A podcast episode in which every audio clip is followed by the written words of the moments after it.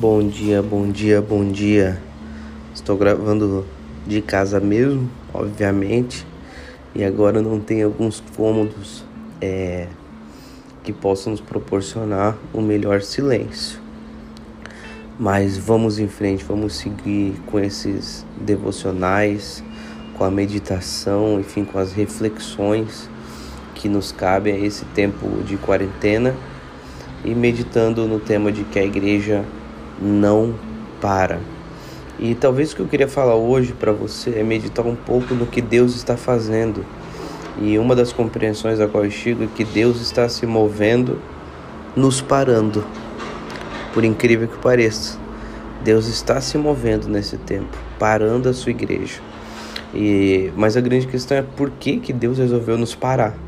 Né? Então é tentar compreender por que que Deus permitiu que nós entrássemos nesse tempo de quarentena, sabendo é, o quanto isso iria afetar a rotina da igreja. Obviamente, não estou descartando a possibilidade é, de Deus é, mexer em outras situações é, e não quero usar dessa, dessa calamidade como algo é, que foi uma bênção de Deus. Não tem nada a ver com isso, mas é tentar compreender é, o que Deus ele tem exigido da sua igreja nesse tempo. Então, eu estou meditando um pouco nisso e a, a, conclusão que eu cheguei, né, a frase é, que resume um pouco os meus pensamentos é essa: Deus está se movendo, nos parando. Com isso surge a grande pergunta que é: mas nos parando do quê? Para quê? É, e enfim, é sobre isso que eu queria meditar nesse nesse tempo. Eu acredito que Deus está nos parando para nos tratar em muitas coisas. É, a percebermos é, o valor da comunhão, ao percebermos que a estrutura, é, a estrutura física em si não tem poder para sustentar, é, enfim, a, a verdadeira igreja, né? Ela tem poder para auxiliar a verdadeira igreja de Jesus, mas ela não tem poder para, por exemplo, para, sei lá, para transformar. Ela tem poder para auxiliar. Enfim, é, mas eu acho que o mais, é, o mais profundo em relação a isso é que é hora de nós compreendermos que é tempo de nós buscarmos a intimidade com o Senhor. É tempo de, nos, de nós aprendermos a amarmos a presença de Deus, a nos deleitarmos na presença de Deus. E eu acredito que você tem visto isso muito acontecer. Mas nós temos sido bombardeados hoje de todos os lados é, pela mídia, enfim, com, com verdades, com mentiras, é, uma certa histeria em relação a tudo que está acontecendo, enfim, e é um, é um jogo daqui, dali, e, e a gente fica meio doido. E eu percebo que às vezes é necessário você sair, né? É, é você sair da internet e nesse tempo de quarentena aprender a construir uma rotina, meus amigos quero falar para você é que você precisa cuidar da sua saúde espiritual como sempre. É, nada deveria mudar, as coisas deveriam ser mais intensas, na verdade, né? Mas eu já tinha uma vida com o Senhor e agora eu tenho ainda mais, porque eu tenho mais tempo para isso. Então, dentro das disciplinas espirituais, como oração, leitura da Bíblia, jejum, isso não muda nada, né? Isso, isso olha, isso, é uma, isso só, só, isso só intensifica o desejo e o tempo para poder fazer essas coisas. Então, talvez é, eu não vou levar somente isso ao pé da letra, mas eu quero falar com você sobre uma rotina diária. Sobre rotina diária. É, que talvez esses dias é muito importante construirmos uma rotina, por exemplo, é, é o que fazer na quarentena. Porque nós podemos facilmente confundir descanso com ociosidade. É, e, enfim, nós às vezes ficamos meio doidos porque tudo que a gente quer fazer a gente não consegue fazer, é, sabe? É, pô, tenho tanta coisa a fazer, queria arrumar a casa, queria lavar as roupas, queria ler, queria estudar, queria fazer o curso, é, enfim, queria assistir um filme, mas também queria. Enfim, a gente quer fazer um monte de coisa agora. É, e o problema, que talvez tenha sido o problema da nossa vida, é a falta de organização, a falta de uma rotina, cara. Então, antes de você definir o que fazer na quarentena, você precisa definir a sua rotina muito bem. Defina a sua rotina. Defina a sua rotina. Por exemplo, senta com a sua esposa, se você mora sozinho, melhor ainda. Agora, se você mora com a sua esposa, sentem e define a rotina. Vamos acordar que horas? Ok. É, então aqui eu acordo, tomo meu café, faço devocional.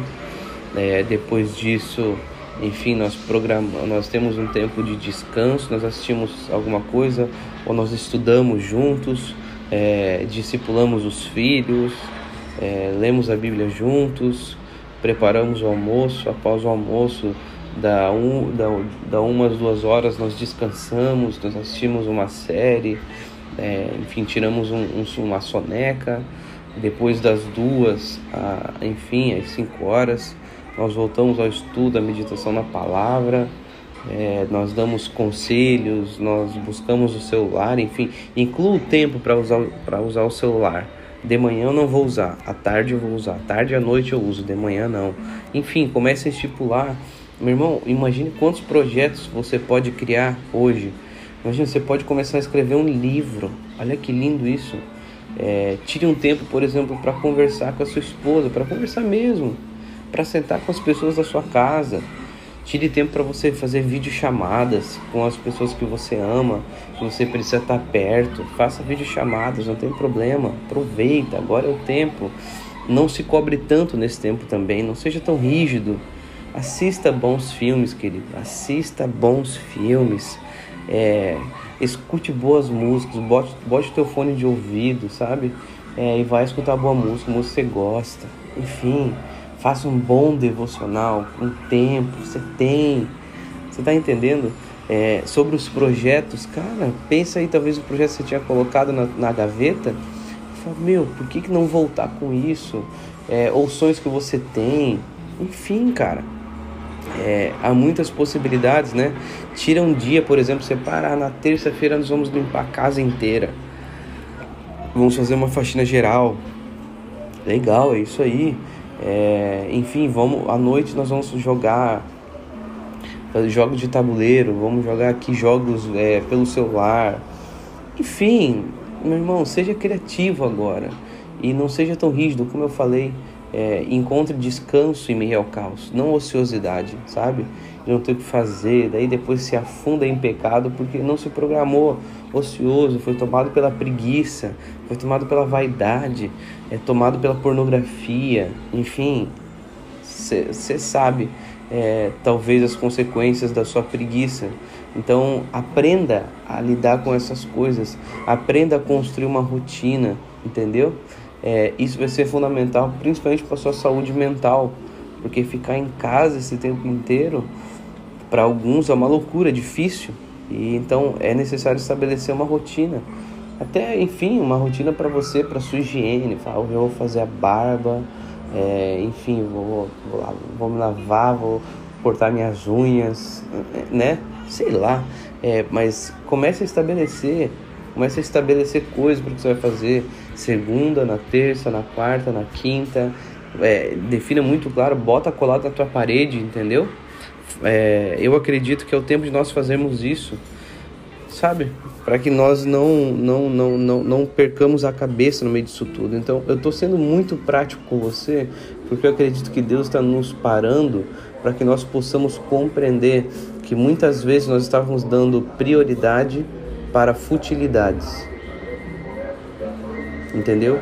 E tratando de forma fútil as verdadeiras prioridades. Então, é, nós precisamos inverter os papéis. Nós precisamos tratar com futilidade o que é fútil e como prioridade o que é prioridade. Então, todos os dias, leia a Bíblia, ore, busque a Deus e agora você está ouvindo o carro do coronavírus. Está passando aqui agora, dando esporro em todo mundo que está na rua. Sai da rua, cambada, vai para casa e enfim. Mas, meus queridos, é isso. Deus te abençoe muito, muito. Medite nisso e faça isso a partir de agora. Você acabou de ouvir esse podcast, faça a sua rotina, tá bom? E logo logo eu vou postar a minha para você no WhatsApp e no Instagram para você ver. bom, querido? Beijos.